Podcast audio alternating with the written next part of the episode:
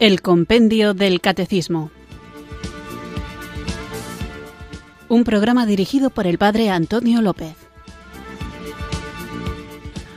Muy buenas tardes, queridos oyentes de Radio María. Recibido un cariñoso saludo desde Irurzun, en Navarra, quienes sintonizáis una tarde más esta emisora que cambia vidas, esta Radio de la Virgen, Radio María, para escuchar el Compendio del Catecismo, nuestro espacio diario de formación católica en el que vamos conociendo nuestra fe, esta fe que nos salva, esta fe que debemos conocer para vivir, compartir y defender. Estos días estamos tratando las cuestiones que tienen que ver con la liturgia, con los sacramentos y debo reconocer que a veces el lenguaje que utilizo para explicar intento yo de manera sencilla estos conceptos a veces puede resultarnos un poco difícil.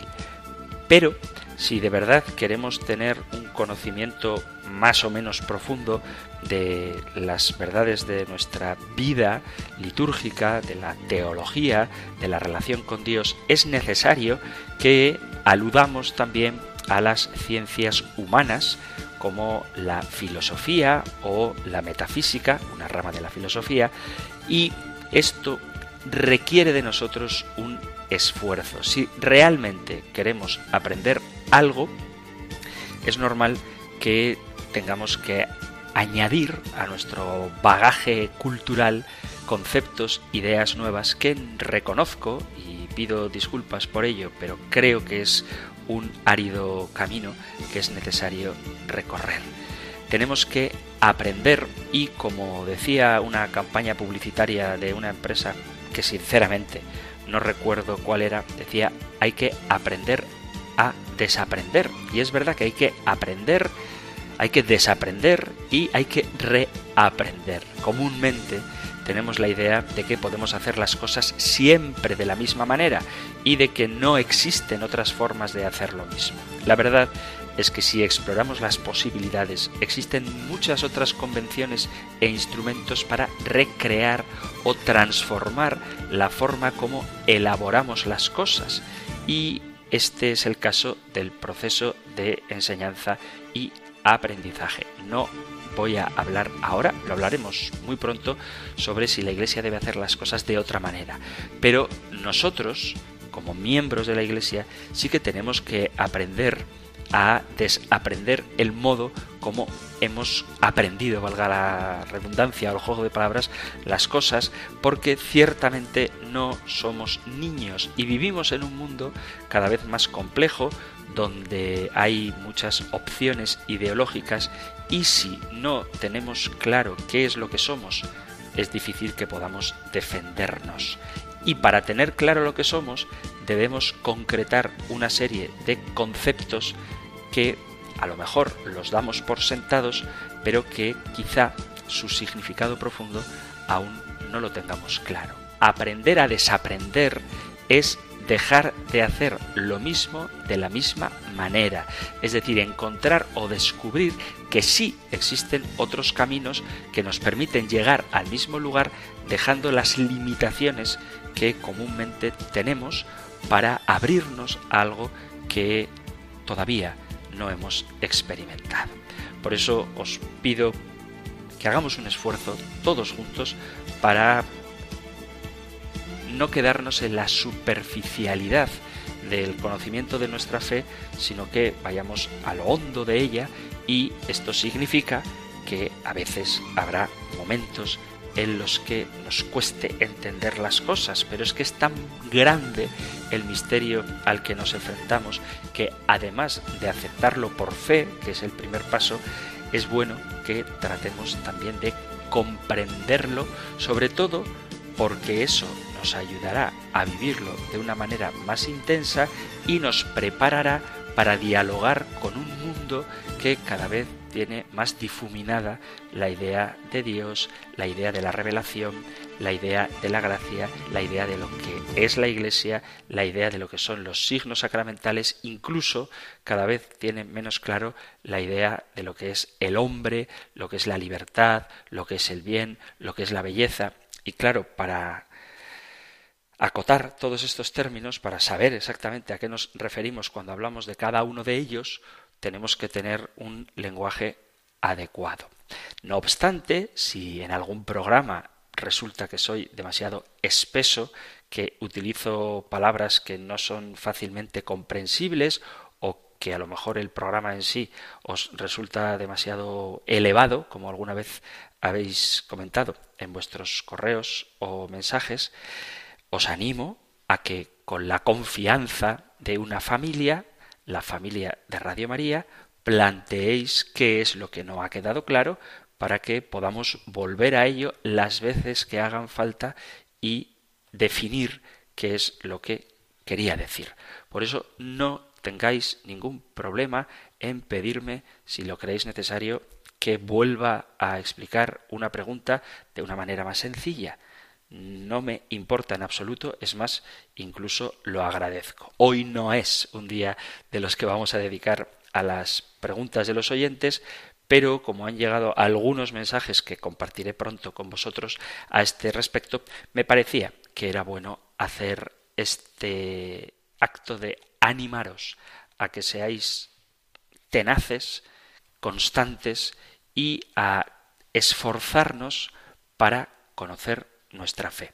Hay temas que son muy fáciles, hay otros que son más complicados, pero todos son igualmente importantes porque recordad que unas verdades de fe se sustentan sobre otras. Esto es un cuerpo, es un edificio armónico, no son verdades que estén desconectadas unas de otras y por eso me parece que debemos hacer un esfuerzo por comprenderlo todo. También hay que aceptar y os pido que recéis por mí, que tengo mis propias limitaciones y que a veces quizá pues no sepa explicar con toda la claridad que os gustaría ciertas cosas, pero para eso invocamos todos los días antes de comenzar el programa el don del Espíritu Santo.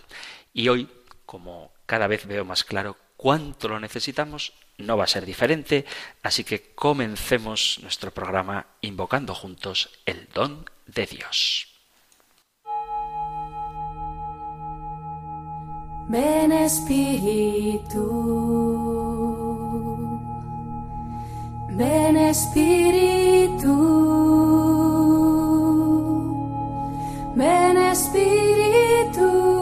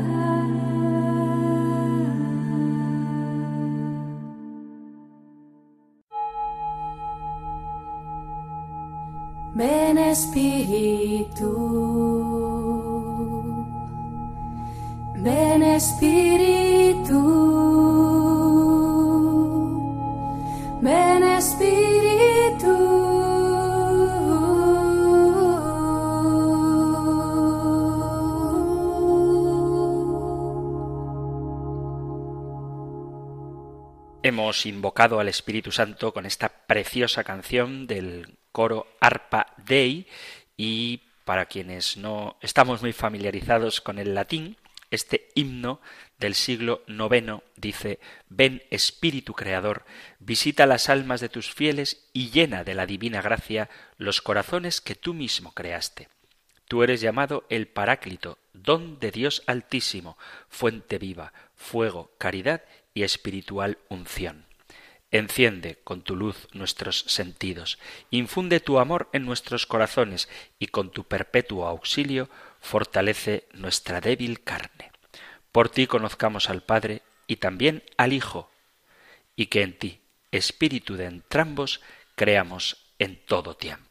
Este himno, que seguramente muchos conocéis, lo he utilizado hoy para introducirnos en el programa invocando el Espíritu Santo porque vamos a hablar, después de haber tratado de la relación entre las acciones y las palabras en la celebración sacramental, de la música en la celebración litúrgica. Este tema lo tenéis en el Catecismo Mayor en los puntos del 1156 al 1158 y en el 1191. Nosotros escuchamos ahora la pregunta 239 del compendio del Catecismo. Número 239. ¿Con qué criterios el canto y la música tienen una función propia dentro de la celebración litúrgica? Puesto que la música y el canto están estrechamente vinculados a la acción litúrgica, deben respetar los siguientes criterios. La conformidad de los textos a la doctrina católica y con origen preferiblemente en la Sagrada Escritura y en las fuentes litúrgicas. La belleza expresiva de la oración, la calidad de la música, la participación de la asamblea, la riqueza cultural del pueblo de Dios y el carácter sagrado y solemne de la celebración. Y el compendio recuerda una famosa frase de San Agustín, el que canta reza dos veces.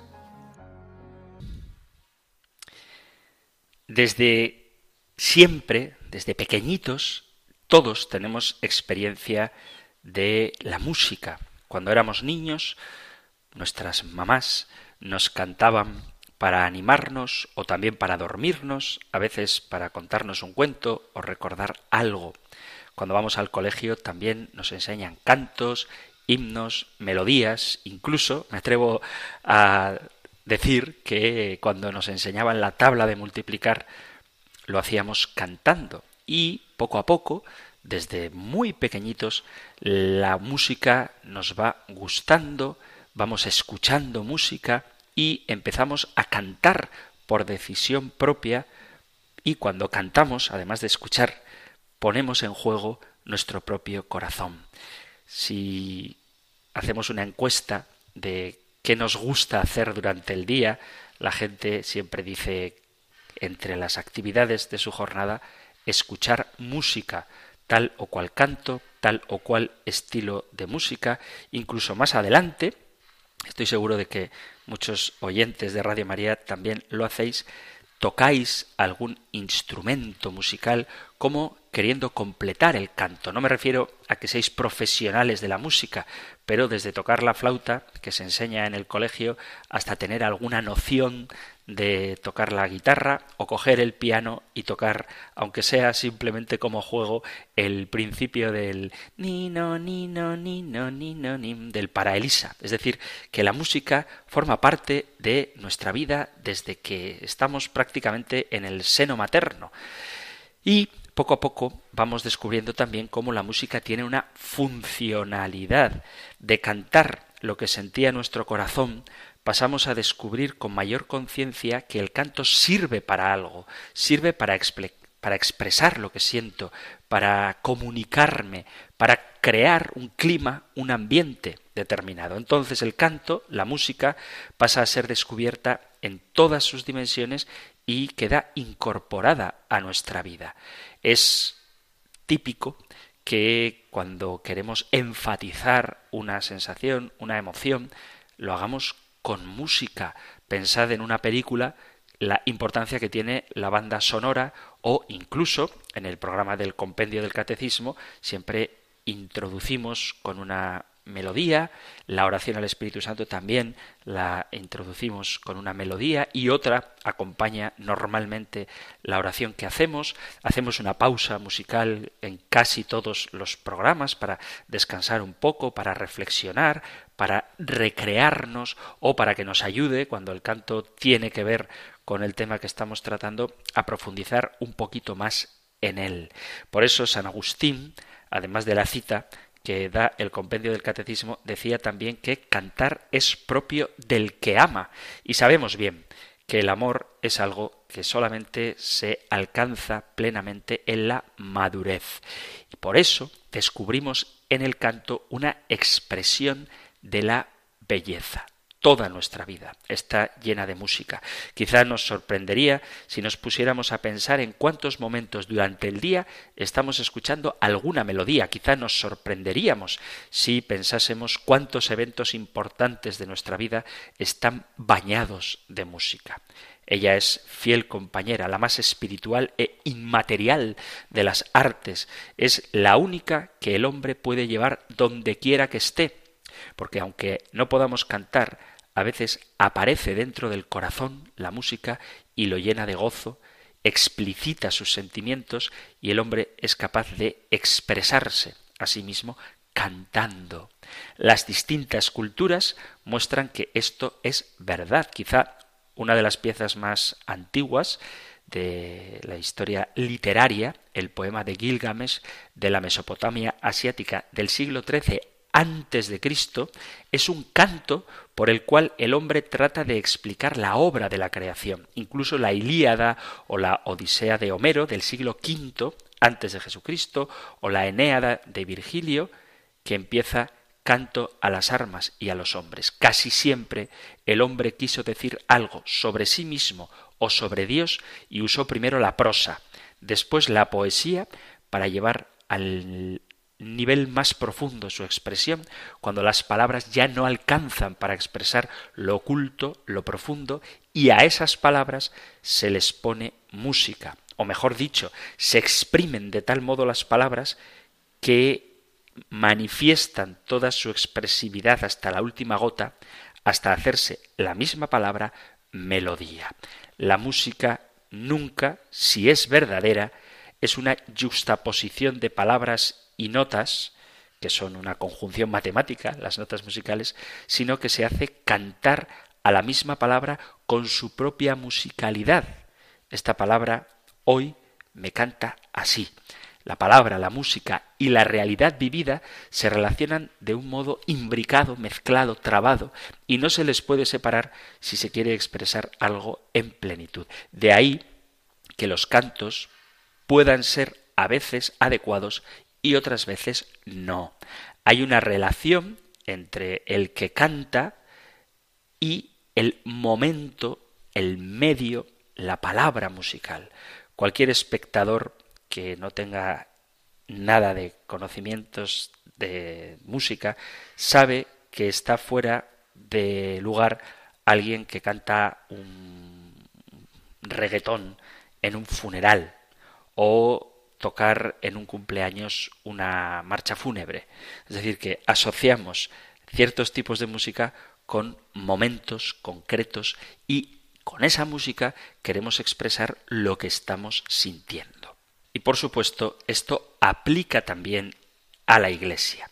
La Iglesia de Cristo es ante todo la Iglesia del hombre.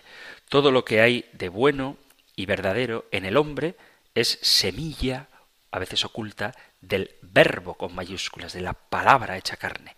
Es, de algún modo, expresión de la verdad sobre Dios y sobre el mismo hombre, sobre cada uno de nosotros. Desde los textos más antiguos de la Sagrada Escritura, pasando, por supuesto, por los salmos, que tienen un valor artístico, musical, literario, histórico y dogmático, porque muchas verdades que no se pueden expresar de una manera prosaica, o sea, en prosa, los expresan musicalmente los salmos de una forma mucho más profunda, hasta el cántico de las bodas del Cordero, del capítulo 19 del Apocalipsis, todo en la Sagrada Escritura canta las maravillas de las obras de Dios. En la misa hacemos referencia al cielo donde cantan los ángeles la santidad de Dios.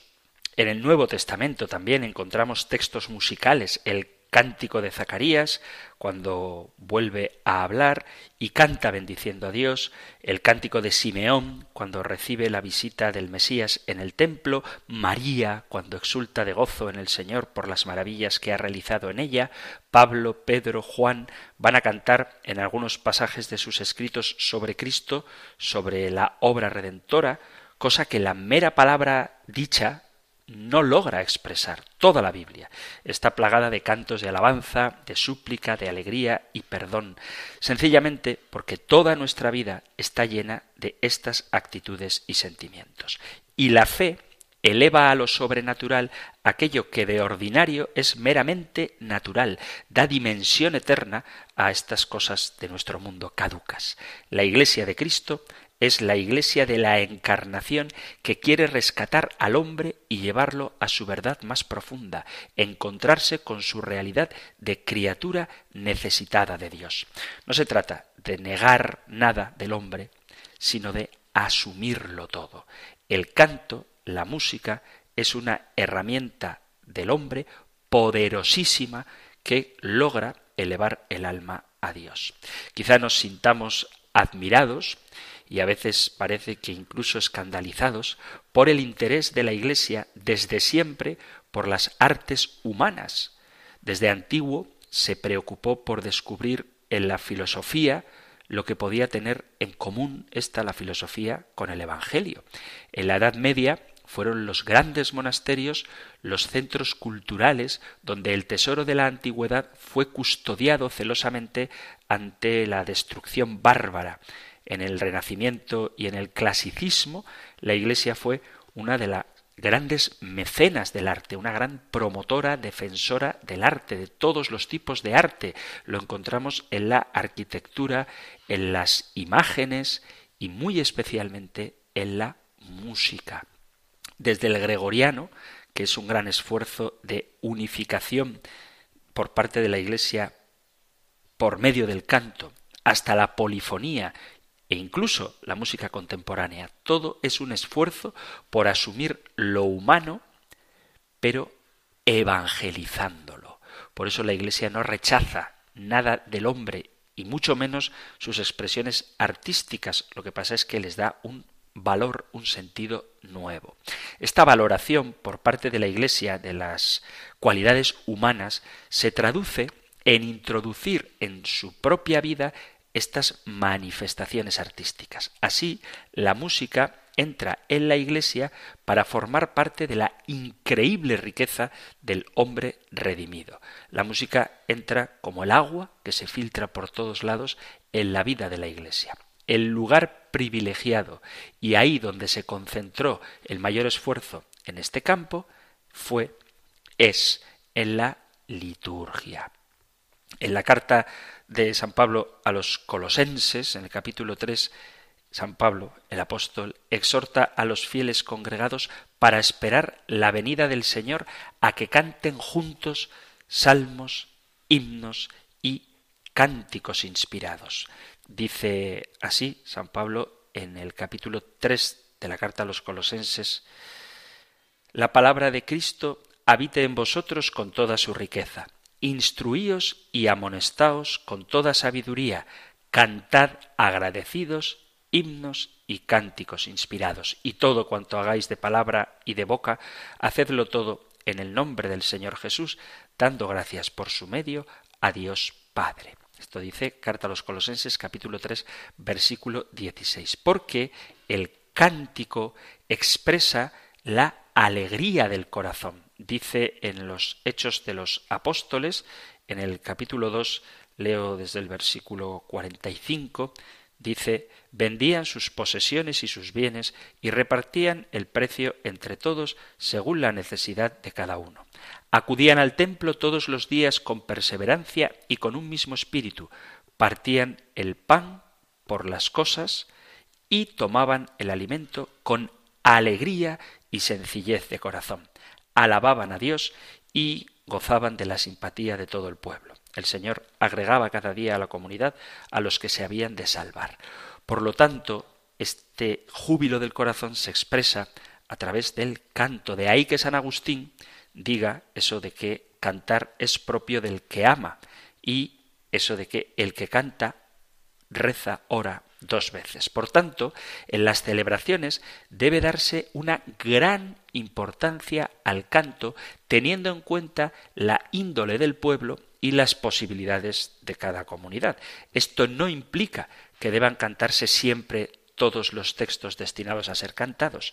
En la selección de las partes que se van a cantar debe darse preferencia a las más importantes y en especial a las que canta el ministro o los sacerdotes que requieren respuestas del pueblo o las que canta el sacerdote en unión con el pueblo. La música en la liturgia no es, no es solamente, aunque también, pero no es solamente una mera expresión artística.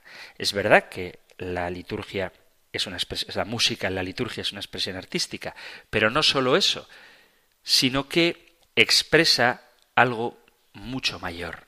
Pero esto se dice de la música en la liturgia y de la música en general. Además de la belleza musical, nos traslada la melodía a una realidad que está más allá. Nos habla de la belleza de la creación, de las ansias de libertad del hombre, de la sencillez, del amor, cualquier cosa de las que escuchamos, más allá de la mera belleza, expresa una realidad mucho más profunda. La música no es simplemente algo bonito, no es algo de fondo. La música hay que escucharla y tratar de entenderla para entrar en diálogo con el autor, con lo que tiene delante y con lo que quiere expresar con esta forma de lenguaje tan hermosa que es la música. La música en sí misma tiene mucho valor y en la liturgia este valor es todavía mayor. La música expresa y realiza nuestras actitudes interiores. La música es expresión, es un lenguaje universal que llega a donde no llegan las palabras dichas, pero además realiza una actitud interior, la encarna, la hace viva, humana. En la liturgia, el canto expresa nuestra postura ante Dios, la alabanza, la súplica, el respeto, la confianza, la penetración del misterio que se celebra, el canto de entrada en una misa, la aclamación después de la consagración, los himnos en el matrimonio, todas las canciones que participan de la ordenación sacerdotal, en los sacramentos en definitiva, y nuestra sintonía con la comunidad en una dinámica del yo, tú, nosotros. A todo esto contribuye el canto, a que la oración sea más plena, a que sea más abarcadora de toda nuestra persona orante. Con el canto, la oración adopta una expresión más penetrante, el misterio de la liturgia se manifiesta más claramente. Muchas veces el no cantar algunas partes de la liturgia puede significar un empobrecimiento. Por ejemplo, el canto del Salmo, que por naturaleza está hecho para ser cantado, si se recita pierde un poquito de esa plenitud expresiva que podría llegar a tener más plenamente si se cantara en el sentimiento y en su belleza estética. Además, el canto, la música, hace la comunidad. No olvidéis que un cristiano nunca reza solo, siempre lo hace en la iglesia, esté o no esté acompañado. Cuando estamos reunidos, varias personas en nombre de Dios, esta unión se manifiesta de distintas maneras, realizando un mismo gesto, cuando nos ponemos de pie, nos antiguamos, respondemos al unísono a las palabras del sacerdote, cuando ponemos todos la misma intención, cuando se celebra la misa por una intención común y todos estamos orando juntos por esa misma petición, cuando tenemos los mismos sentimientos de adoración a Cristo, de alegría por el nuevo miembro de la comunidad que va a ser bautizado o por el nuevo matrimonio que va a fundar una familia. Estos sentimientos conjuntos crean la comunidad. Con el canto, el misterio de la Sagrada Liturgia y su carácter comunitario se manifiesta más claramente, porque mediante la unión de las voces se llega a una profunda unión de corazones y pone de manifiesto de modo pleno y perfecto la índole comunitaria del culto cristiano. Por eso es importante, y esto es un aviso a los directores de los coros parroquiales, que la asamblea, el pueblo, es decir, aquellos que no están explícitamente como miembros del coro, también puedan participar de la liturgia y de ahí que haya que procurar que los cantos favorezcan, faciliten la participación de todo el pueblo fiel. No es un asunto personal la oración, sino comunitario, y el canto es uno de los mejores signos de nuestro sentir común. Si queremos ver esto en acción, fijámonos cuando recitamos una acción que es común, que cada uno diga a su propio ritmo y no se entienda nada de lo que se dice. Imaginaos que en el momento del Padre Nuestro, pues todos rezáramos el Padre Nuestro, ciertamente, pero cada uno a su ritmo. Eso desluciría un poco esa sensación de familia que se dirige al Padre común. Y esto con el canto es raro que suceda, ya que el mismo ritmo, la misma melodía, hace que no podamos hacer nuestra oración a nuestro ritmo, sino que nos dejamos arrastrar en el buen sentido por la melodía y por el compás de esta, de tal manera que resulta espontáneo, natural, orar al unísono. Esta función unitiva del canto la encontramos en la Santa Misa y en los ámbitos, si queréis, también más humanos, el himno nacional o el himno de un equipo de fútbol, representa la unidad de todos aquellos que están en una misma sintonía de afecto hacia un país o hacia su equipo favorito. Pues esto elevado a la alabanza a Dios adquiere una mayor importancia. Cuando el canto se hace bien hecho, cada uno deja un poco de sí mismo, uniendo su voz a la de otros para incorporarse a una comunidad que es alcanzada por el don de Dios. Hoy en día, en el que hay una fría tristeza en un mundo congelado por el egoísmo y por la incomunicabilidad, a pesar de que tenemos muchos medios de comunicación, muchas redes sociales, el hombre se siente aislado, muchas veces solo, el canto litúrgico, situado en el lugar que le corresponde al servicio de la liturgia, puede cooperar eficazmente a encender ese entusiasmo, alegría y fervor propio de la vida cristiana. El canto puede cooperar para que se viva con intensidad el amor fraterno porque funde los corazones en una misma melodía, en la alabanza a Dios, rompiendo las barreras que hacen al hombre de hoy indiferente para con su hermano y haciéndonos comprender mejor las almas de aquellos que están a nuestro lado y el auténtico espíritu de la Iglesia, que es una comunidad con propósito, una comunidad con intenciones, una comunidad que lleva a cabo las mismas actividades y que desde luego se une en la alabanza al único Dios. Además, el canto hace fiesta. También hay que tener en cuenta el canto como un medio para crear un ambiente festivo y solemne. Siempre que hacemos fiesta cantamos, ponemos música, porque es expresión de la alegría del corazón. Y esto debe estar presente también en la liturgia de un modo especial. El canto es señal de la euforia del corazón. Incluso recuerda esta motivación del gozo que será ya pleno en la asamblea definitiva del cielo, en que la liturgia será vivida en plenitud. Acordaos de la pregunta 234 en que hablábamos de quién celebra la liturgia del cielo y cómo nosotros nos unimos a ella, especialmente en la celebración de la Eucaristía. No podemos decir que hemos celebrado a Jesucristo, que estamos alegres por la redención que nos ha alcanzado, que salimos contentos a anunciar su amor, si no hemos hecho carne, si no hemos encarnado y expresado esos sentimientos, esas verdades a través del canto. Además, la música y el canto tiene una función ministerial. Es muy importante este papel del canto en la liturgia. Decimos que el sacerdote es ministro. También los ministros extraordinarios que nos dan en ocasiones especiales la Santa Eucaristía, como también son ministros los que tienen que leer, el ministerio de lector, el ministerio de catequista, recién inaugurado como ministerio por el Papa Francisco, pero existe también el ministerio del músico, aquel que canta. Esto significa que la razón de la música en la celebración no viene tanto de la propia naturaleza musical o de la herencia recibida por la tradición o simplemente por su valor pedagógico, sino de la celebración misma y de la comunidad celebrante. La música y el canto tienen dos puntos de referencia.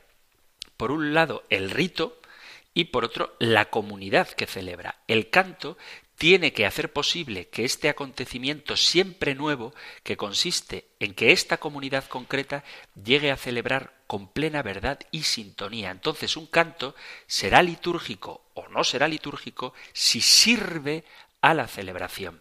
Y esto es común con todos los tipos de música. Hay música que es para bailar y hay otra música que no sirve tanto para bailar. Hay música que invita a la reflexión interior, a echar de menos a tu abuelita que falleció, o a echar de menos a tu esposa o tu esposo que está de viaje, o a recordar el día que te rompieron el corazón, y hay otra música que es más apta para celebrar, para bailar juntos, para alegrarse. Existe música que te inspira a la hora de escribir y música que te inspira cuando estás triste y te anima. Por eso la música tiene una función, tiene un servicio. Y aquí esta música, la música liturgia, es para que la comunidad reunida que está celebrando de cara a Dios exprese lo que siente en su corazón más profundo hacia Dios. El canto no ha de ser considerado como un mero ornato, un adorno que se añade a la oración, como algo extrínseco, sino más bien como algo que dimana de lo profundo del espíritu del que ora y alaba a Dios y pone de manifiesto de modo pleno y perfecto la índole comunitaria del culto cristiano. Por ello, son de alabar los grupos cristianos de cualquier género que sean que se esfuerzan por adoptar el canto en la plegaria. Toda música, cantada o instrumental, debe ser consciente de su funcionalidad, de su ministerialidad, ya que de lo contrario se puede caer, como de hecho pasa, en abusar de ella, buscando melodías que en sí mismas son muy bonitas, pero que no atienden a la finalidad del canto o a desmerecer este ministerio de la música que la tiene como algo superfluo y cuya finalidad no es el culto o la plegaria, sino divertir, entretener y muchas veces sorprender. La música, repito, cantada o instrumental, está al servicio de una celebración que ha de ser más contemplativa y más orante. Tiene que haber equilibrio entre la palabra, el canto y el rito. El sagrado canto unido a las palabras es parte necesaria e integrante de la liturgia solemne. Vamos a hacer ahora una pequeña pausa musical con un canto que no es litúrgico ni apto para la liturgia, pero que expresa, a mi modo de ver de una forma bella, animada, la hermosura de la música.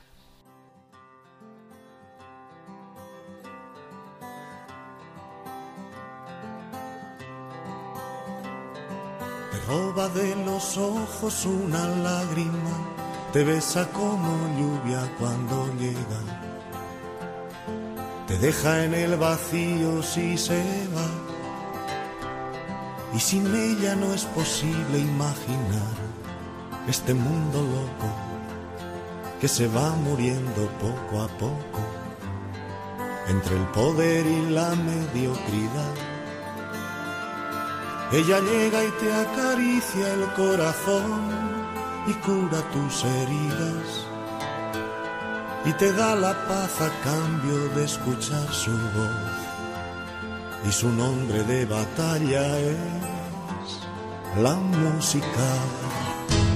La música es amante y compañera para la soledad, un cielo sin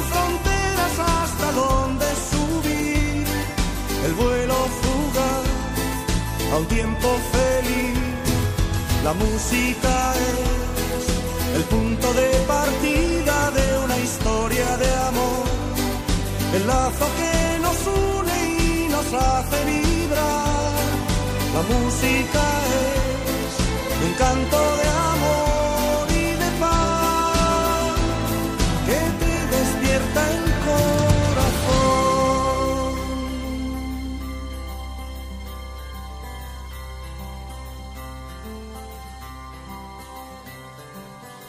cuentan mil historias al oído y mientras te acaricia todo entero, se mete en cada poro de tu piel y sin ella no es posible comprender esa magia blanca que te va meciendo y que te arrastra como un suave perfume de mujer.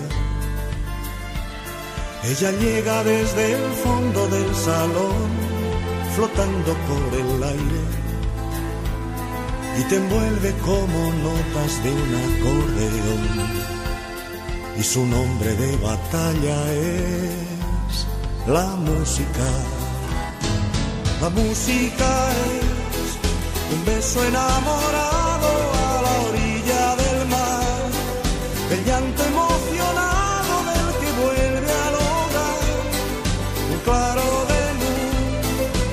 oscuridad.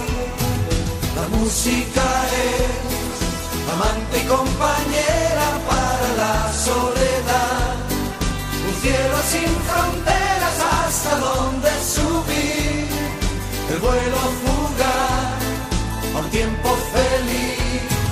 La música es el punto de partida de una historia de el lazo que nos une y nos hace vibrar. La música es un canto de amor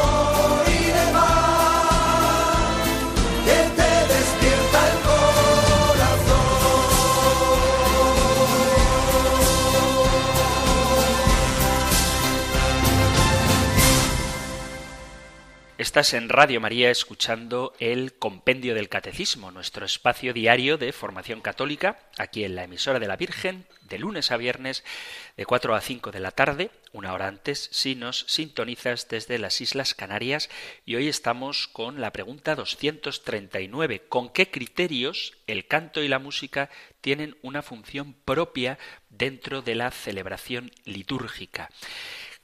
Fijaos que nosotros cuando celebramos la liturgia, en particular la misa, tenemos que darnos cuenta de que la música en la liturgia no se trata de que la liturgia acepte música, sino que la liturgia es música, o mejor dicho, que la música está al servicio de la liturgia. No se trata, como decía antes, de un ornato, de un ornamento, sino de algo que enriquece y que es esencial a la expresión interior de nuestro gozo comunitario en la relación con Dios. La música que se produce en el interior de la celebración es el signo simbólico de lo que se está celebrando. Daos cuenta del contexto de la pregunta sobre la música, que es seguida, o sea que es la siguiente, mejor dicho, a la pregunta de qué relación existe entre las acciones y las palabras en la celebración sacramental, cómo palabras y acciones están relacionadas, que la pregunta anterior era cuáles son los signos sacramentales. Entonces, dentro de estos signos encaja también la música. La música se produce no en el interior de la celebración, sino que es un signo de lo que se está celebrando. La música no es música de arte en el sentido actual de la expresión, sino música ritual al servicio del texto. La calidad musical del canto o de uno de los prefacios de, la misa o de las respuestas de la asamblea, el Señor ten piedad, el Santo, el Gloria, el Cordero de Dios, no tenemos que medirlas según las normas de una estética puramente musical, sino a partir de lo que es un prefacio, de lo que es una aclamación o de lo que es un canto de una parte de la misa. El canto nos da la clave de la celebración. Si cantamos en clave individual o comunitaria, personalista o de asamblea que celebra, en clave de sentir con la iglesia o en clave de sentir mi iglesia o mi grupo al que pertenezco, en clave de participar de la misa o en clave de amenizar o de divertir o de sorprender. Dime lo que cantas y te diré lo que crees. Hay un libro que se titula así. El canto es el reflejo de la vida de la asamblea y es uno de los principales indicativos de cómo vivimos nuestra fe. En la asamblea litúrgica nadie aunque no lo haga bien, debe quedarse sin cantar. Abstenerse del canto equivale a marginarse de la asamblea y romper la unidad de la comunidad, ya que el canto aglutina y armoniza a los que están reunidos. Si el unísono de las voces es imagen y signo eficaz del unísono de los corazones, si el canto crea fiesta, si arropa la palabra de Dios y las palabras que el pueblo creyente dirige a Dios, si crea comunión, fraternidad, reconciliación, por lo tanto, nadie debe permanecer como un espectador mudo en la asamblea. Y tenemos que hacer la pregunta, aunque sé que la respuesta puede generar polémica, ¿sirve cualquier canto para la celebración? La respuesta es que no. Sí nos serviría el canto que esté al servicio de la acción ritual para vivirlo y potenciarlo, que esté al servicio de la asamblea celebrante y no aquel que utiliza la comunidad reunida para la celebración litúrgica como una forma de exhibirse en un determinado tipo de música, de repertorio, de lucimiento personal, de gustos o preferencias musicales personalistas. No se trata de que hagamos liturgias pomposas o ceremonias estéticamente muy bellas, sino de orar, festejar la alegría de estar reunidos, acoger en nosotros la palabra de Dios que nos transforma, nos purifica, nos renueva, nos hace vivir y nos abre a Dios y a los hermanos. Todo ha de cantar en una celebración. El canto celebra y la celebración canta, una celebración que ha de ser bella en todos sus aspectos, sin olvidar los cantos, es la mejor invitación a participar de ella. La Iglesia ha dado mucha importancia desde siempre al canto porque está unido a la palabra y le da primacía al texto. Por lo tanto, es imprescindible que el canto y la música sirvan para expresar y confesar la fe de la Iglesia, que los cantos estén al servicio de la fe y de la celebración, y se tenga en cuenta que la celebración litúrgica es ante todo confesión y celebración de la Iglesia y de lo que la Iglesia cree. Esto lo subrayo porque a veces se escucha, por ejemplo, con estas reuniones preparando el sínodo, el sínodo sobre la sinodalidad, en algunos grupos de los que he participado había quien proponía que la música en la liturgia cambiara y que se hiciera, por ejemplo, un coro gospel. Está muy bonito un coro gospel, pero realmente eso te va a ayudar a expresar mejor el ámbito sobrenatural, de fe, de sacrificio, también por supuesto de alegría, pero de presencia de Dios que estás viviendo. La música ha de ser sencilla, ha de ser digna, no tiene que ser ramplona ni vulgar. Y los textos bíblicos han de primar en los cantos litúrgicos, o bíblicos o ambientados en pasajes bíblicos los textos de los santos padres, los textos que confiesan la fe, no que informan de la fe. Debemos de dejar atrás cantos y estribillos que son más devocionales que litúrgicos y muchas veces más individualistas que comunitarios. Cantos que a veces lo que hacen son proclamar eslóganes más que propiamente ser expresión de oración. En esto del canto litúrgico hay que hacer una llamada de atención a los coros parroquiales para que los textos sean fieles a la Sagrada Escritura y desde luego que las partes fijas de la misa, el canto del santo, del gloria, no adulteren la riqueza de esas palabras que se dicen en la oración simplemente porque parece más adecuado cantar otra canción con otro texto que no tiene nada que ver con lo que la Iglesia enseña y, como creo que alguna vez he señalado, no se puede cambiar el Padre Nuestro simplemente para cantarlo. Hay criterios para elegir música y canto adecuado. Se entiende por música sagrada aquella que, creada para la celebración del culto divino, es decir, que no vale coger una canción pagana y ponerle una letra cristiana y cantarla en la liturgia, se entiende por música sagrada calle que, creada para la celebración del culto divino, posee las cualidades de santidad y perfección de formas. De aquí podemos inferir que para que un canto sea apropiado para la liturgia, debe haber sido escrito en música y letra para la celebración el canto de Simon Angarfunkel, el sonido del silencio, se usa mucho en la liturgia, es muy bonito ese canto, pero no vale para rezar el Padre Nuestro. Nosotros no podemos modificar oraciones antiquísimas de la Iglesia para que el canto suene mejor o más bonito. Y no quiero hablar de esto otra vez, pero ocurre mucho que el salmo responsorial que es para ser cantado, muchas veces se canta, pero una cosa que ni es el salmo que corresponde y ni siquiera es un salmo.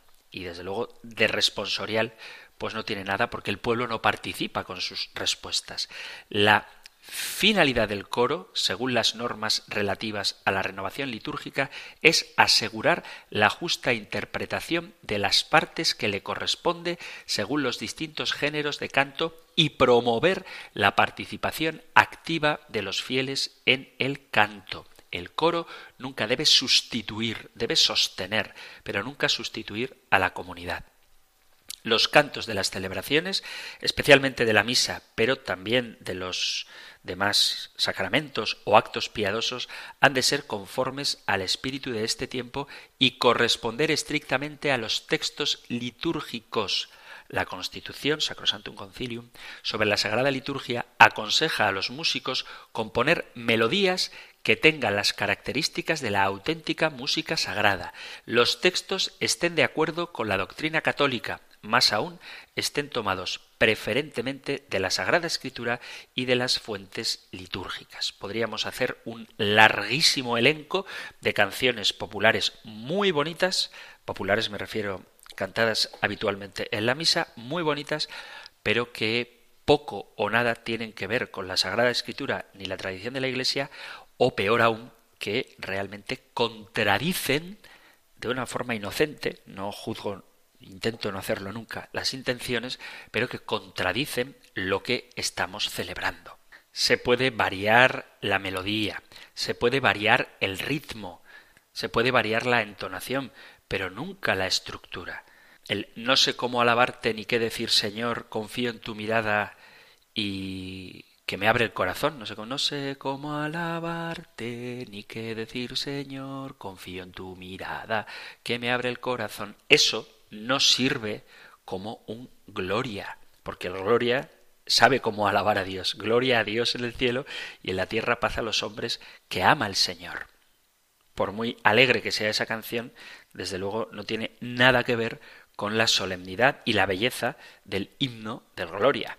O esa otra de Santo eres Señor Dios nuestro, Dios del cielo y de la tierra, luz de vida eterna, pan de salvación, bendito el que a ti te busca, el que tus palabras no me acuerdo ahora de la letra, perdonad, pero desde luego que eso no tiene nada que ver, aunque diga santo eres Señor Dios nuestro, con santo, santo, santo eres Señor Dios del universo, llenos están el cielo y la tierra de tu gloria, o sana en el cielo. Entonces tenemos que respetar la textualidad de las oraciones litúrgicas.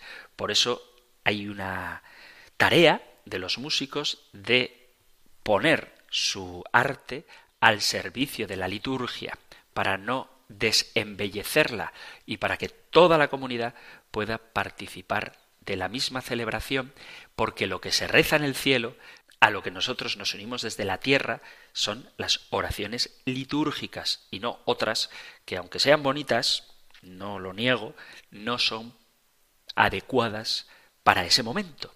Quizás sí para otro, pero no para la celebración litúrgica. Me están viniendo a la mente unas cuantas canciones de esas que se hacen habitualmente presentes en la misa, pero que no expresan el misterio que estamos celebrando. Por ejemplo, la de Alrededor de tu mesa venimos a recordar. No vamos a recordar, vamos a actualizar, a hacer presente. Pero bueno, tampoco me voy a poner demasiado tiquismiquis. Cada uno tiene que examinar lo que reza para ver si realmente encaja con lo que de verdad se está celebrando. Si tenéis algo que aportar a este tema, si os apetece compartir vuestra canción favorita, si quizá no estáis de acuerdo con lo que estoy diciendo, cualquier cosa que queráis dialogar, sabéis que tenéis a vuestra disposición el correo electrónico compendio arroba radiomaria.es, compendio arroba radiomaria.es o el número de teléfono para WhatsApp 668 594 383 668 594 383. Terminamos ya nuestro programa y lo hacemos recibiendo la bendición del Señor de la Sagrada Escritura. El Señor te bendiga y te guarde, el Señor ilumine su rostro sobre ti y te conceda su favor, el Señor te muestre su rostro y te conceda la paz. Muchísimas gracias por estar ahí, gracias por escuchar el compendio del Catecismo y si queréis volveremos a encontrarnos en un próximo programa. Un fuerte abrazo. El Compendio del Catecismo. Un programa dirigido por el Padre Antonio López.